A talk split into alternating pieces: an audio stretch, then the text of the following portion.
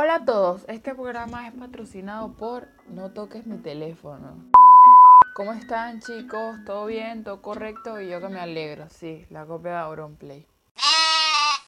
Bueno compañeros, hoy les traigo una historia que circula como leyenda en los Estados Unidos.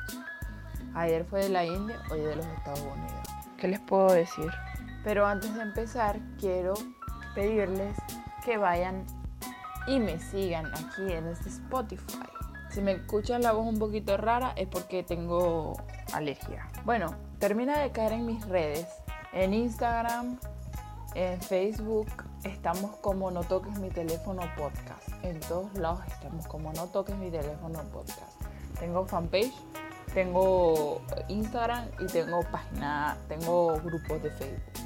Al final te voy a estar diciendo el correo por si quieres mandar un mensaje o quieres mandar tu historia, yo la puedo contar aquí de forma anónima, como quieras, pero espera al final para que yo te la pueda decir. Empezamos. Después de dar la misa, un sacerdote católico va en camino hacia un apartamento ubicado en un viejo edificio en el centro de la ciudad. Este edificio era medianamente alto con pinturas descascaradas y las rejas de las ventanas estaban oxidadas. Estaba ubicado básicamente en The Bronx, porque este lugar era muy conocido por ser este, el hogar de los traficantes, de las prostitutas, de los drogadictos, etc. El sacerdote se llega, y estoy diciendo se llega a propósito por si acaso, ¿no? Y tras tocar repetidas veces el timbre, escucho unos pasos. Él no se asustó ni nada porque es un sacerdote, porque los sacerdotes nunca se asustan, creo yo, ¿no? Y entonces este, le tocan, le abre la puerta y se encuentra con que era un joven desaliñado, que tenía ojeras, con el pelo abundante, sucio, desordenado. Su cara, al ver al, sacerdote, no fue precisamente la mejor. Ya te lo digo, ¿eh? Parecía estar fastidiado y cansado de la vida. Parecía un viejo prematuro. De lo físicamente acabado que se veía. Porque tenía muchos vicios. Era alcohólico, drogadicto, le gustaba las prostitutas, era adicto hasta con las mujeres, todo eso pues. El chamo recién se estaba parando y, se, se, paró fue por los sonidos del timbre. Cuando vio al cura, ese se, se sorprendió, pero no estaba para nada feliz de que el cura estuviese ahí. Y le dice, ¿qué quiere? Entonces viene el cura y le responde, es que me llamaron para ministrarle los últimos sacramentos a un moribundo. Y entonces viene él y le responde, yo creo que le han tomado el pelo, señor. Aquí no, no, aquí nadie solicitó nada, aquí yo vivo solo. Entonces el padre dudó, pensó que le habían echado una broma y entonces dijo, bueno, nada, me voy pues. Está bien. Lo pensó, no lo dijo, lo pensó. Pensó, bueno, nada, me voy. Pero cuando levanta la vista para irse, ve como una sombra en el pasillo. Y entonces eso, ese momento hizo que él se sintiera convencido de que no le habían echado una broma ni nada, sino que era 100% real. Y entonces agarra y le dice al joven, no joven, aquí no hay ninguna broma, quizá usted no entiende la importancia del asunto o tiene cierta antipatía por la iglesia o nos odia a todos. Igualmente, lo único que yo le pido es que tenga consideración hacia la mujer amorosa y cristiana que por, que por la mañana me suplicó que viniera para acá. Yo tengo que cumplir lo que me pidió esa mujer lo antes posible, con su permiso. Y lo agarra y lo aparta. No, vayan a pensar que lo agarró y lo empujó y lo tiró contra la pared. No, suavecito. Ajá. Una vez dentro, Bull de Boleta agarra y se pone a ver las cosas. Ustedes saben, los padres son así. Vio en la visita del recibidor un, retrato. Y junto al retrato había un ramo de flores secos ahí, todo maltratado. En el retrato había una foto de una mujer mayor que tenía una ropa negra y tenía un crucifijo grande así en el cuello. Y la mujer tenía cara así como de tristeza, pero de buena gente, pues. Tenía cara buena gente. Entonces el señor, el, sacerdote viene y le dice, ve retrato de la mesita, esa es la mujer que me pidió venir. Pero, ¿qué dice? Eso es imposible. Ella es mi madre y está muerta hace años. Le dice el chamo, ¿no? Le responde el chamo. Al joven lo sacudió un escalofrío y empezó a sudar. Y empezó a sudar frío, chamo. Pobrecito. Entonces él se queda viendo al sacerdote, pero el sacerdote estaba de relajado, pues. Ni se inmutaba lo que estaba pasando ni nada. Y entonces el chavo viene el sacerdote viene y le dice, eh, hijo, quizás esto sea una especie de aviso de que debes guiar tu vida al sendero de la rectitud. Tu madre está velando por ti y sufriendo desde el cielo por tus faltas. Al oír esto, el joven puso cara de what the fuck y pasó un momento, ¿no? Y entonces en sus ojos surgió un destello de comprensión súbita y angustia del temor.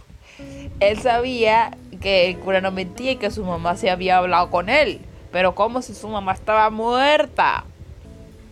Él era quien habría de morir y muy pronto.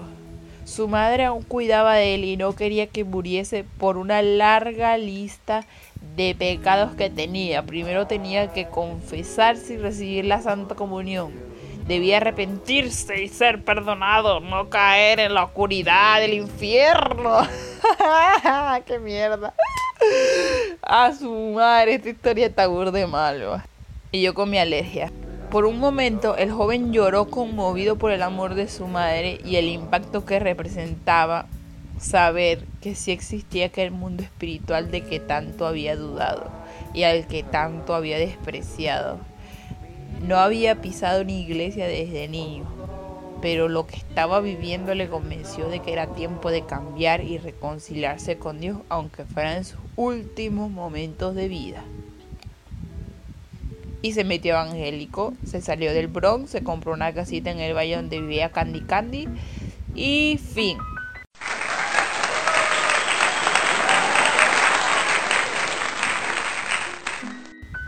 Esto fue toda la historia. Yo casi nunca le pongo final a las historias porque casi siempre me pongo a comentar como lo estoy haciendo en este momento, pero casi nunca digo la palabra fin. Ahora voy a empezar a decir la palabra fin. Bueno, no sé, no me comprometo, porque no me gusta los finales, no me gusta las despedidas, no me gusta nada que termine, ¿me entiendes? A mí me gustan las cosas que sigan. En realidad, le voy a quitar la careta a esta, a esta historia. Esta historia supuestamente que era una leyenda de los Estados Unidos. Mentira, esto es una leyenda evangélica, cristiana o católica que se la pusieron ahí para hacer que la gente se meta con Dios y huevonada. Cada quien cree en lo que quiero yo, hay que respetar su huevonada. Entonces, les digo de una vez por todas, al final de la historia real, porque yo le conté la historia a mi manera, al final de la historia real, el, el chamo se muere es alert spoiler porque esto no es un libro, es una historia que yo estoy contando. Al final de la historia, el chamo se muere. Después de que el padre lo, lo confiesa y él siente que su alma se regocija de felicidad porque está liberado de todos sus pecados, ya no fuma, ya no se droga, ya no hace nada. Entonces él esa noche cuando el padre se va, él está todo feliz porque está reconciliado con Dios y él se muere esa noche y según los médicos no se explica la, la razón de por qué murió. Según dicen que fue un paro cardíaco, pero los médicos no aseguran que ha sido un paro cardíaco. Y bueno, eso es toda la historia básicamente.